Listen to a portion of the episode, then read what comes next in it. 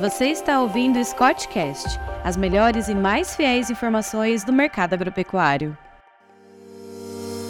Olá, amigo ouvinte! Eu sou Pedro Gonçalves, engenheiro agrônomo e analista de mercado aqui da Scott Consultoria. E ao meu lado está Jaine Costa, zootecnista, mestre e também colega de análise aqui da Scott Consultoria, para a gravação de mais um Scottcast podcast semanal né, da Scott Consultoria. E hoje a gente vai falar um pouco aí sobre o mercado do boi gordo, alguma pincelada ali em grãos, o que está acontecendo aí no Brasil, no mundo, falar um pouquinho da reposição.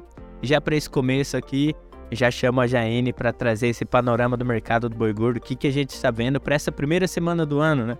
Começando aí já no dia 2 aí, na segunda-feira, indo até hoje, dia 6 de dezembro, ou 6 de janeiro, que a gente tá vendo essa gravação. Já chamando então, Jaine, o que, que a gente tá vendo aqui para esse mercado do boi gordo? Olá, Pedro, muito obrigada. O que a gente observou nessa primeira semana do ano de 23 é que muitas indústrias frigoríficas estão com as suas escalas alongadas, com estoques bem é, fechados, né, com estoques completos e com isso, tem segurado um pouco as compras e tem muitas indústrias ainda fora dessas compras porque estão ou em férias coletivas ainda ou no período de recesso do final do ano, voltando aí para os negócios apenas na semana seguinte.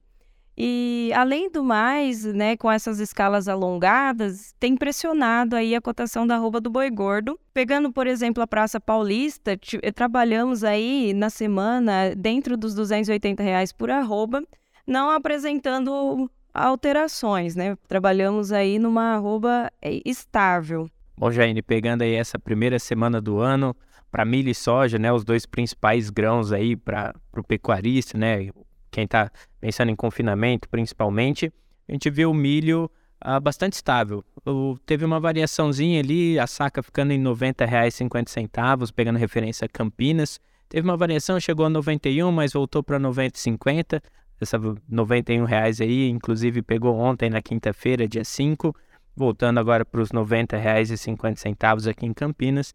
Enquanto isso, a soja já veio um pouco mais pressionada. Começou o ano, né, dia 2 ali, negociado em R$ 185,50, pegando Paranaguá, né, no Paraná como referência ali. Mas hoje já é negociado então a 182 reais a saca, né, de soja, saca de 60 quilos, e vem numa pressãozinha por essa expectativa muito boa de produção né, da soja brasileira. A gente está com uma expectativa de produção de soja de 153,4 milhões de toneladas, que é praticamente um quarto a mais do que foi produzido na safra passada. Tem que lembrar também que a gente teve uma quebra de produção muito forte no Rio Grande do Sul. Esse ano também segue esse medo para essa quebra de produção, persistência do Laninha, aí, tanto que para algumas safras, como o Paraná, a gente está vendo umas chuvas bastante irregulares, afetando né, o desenvolvimento da cultura, tanto do milho quanto da soja. Rio Grande do Sul também registrou algumas chuvas ah, bastante irregulares, que afetou até a semeadura, também afetou o desenvolvimento da cultura. E aí, pegando já para o grão, já que eu falei produção né, esperada aí de soja para essa safra 2022-2023, pegando para o milho aí, esperado aí uma colheita de 125,8 milhões de toneladas de milho. Isso está quase 12%, 11,2% a mais do que foi né, nessa safra anterior. Pegando já no mercado internacional, o que, que a gente está vendo? A Argentina, né, que é um dos nossos vizinhos aí dos Estados do Sul, eles são muito mais impactados pelo efeito do Laninha. E mais um ano aí, persistência desse laninha, pode acontecer mais uma quebra de safra na Argentina, uma situação bastante crítica por lá. Para o milho, isso pode ser benéfico, pode dar uma situação, isso para quem produz o milho, né? Pode ser maléfico para quem precisa do milho, mas benéfico para quem é produtor ali, quem está precisando comprar o milho, tem os dois lados sempre da moeda, né? E isso pode dar uma sustentada nos preços. Mesmo com essa produção sendo maior do que foi na safra passada, essa sustentação no preço pode vir aí por causa dos nossos concorrentes comerciais, né? Um deles aí é a Argentina, tendo essa produção um pouco com tendência de quebra. E agora pegando aí nessa situação, já pegando ali o outro passo, né, para o pecuarista ficar de olho, a reposição, né, Jane? Veio uma situação bastante difícil para quem ah, produz né, o bezerro, que vende o bezerro, né? O que, que a gente está vendo? Bom, Pedro, a reposição ela sofre uma influência direta né, na cotação, pela cotação do boi gordo.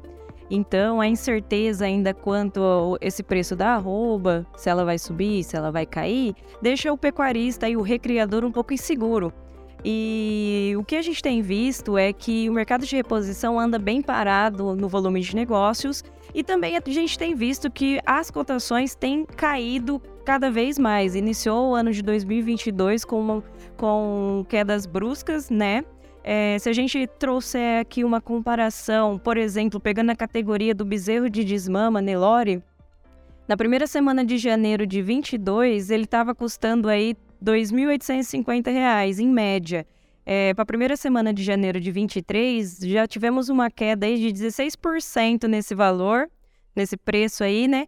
É, de caindo para R$ 2.400 a cotação de um bezerro de desmama em média em São Paulo. Então, a gente tem observado que a virada do ciclo esperada apenas lá para 2024 é, a gente veio de dois anos aí de uma elevada retenção de fêmeas, 2020 e 2021, o que fez com que a oferta de bezerros fosse bem alta em 2022. Isso também fez com que as cotações fossem pressionadas para baixo. Então, a tendência para 2023 é ainda se mantendo essas cotações para baixo e mantendo aí a toada também, seguindo o mercado do boi gordo, que a gente espera que tenha essa tendência de, de andar lateralizada por um bom tempo ainda nesse início do ano. Bom, pessoal, mais uma vez, muito obrigado a todos que nos acompanharam, nos ouviram até aqui. Forte abraço e até a próxima. Muito obrigada. Continue nos acompanhando nas redes sociais. Até a próxima.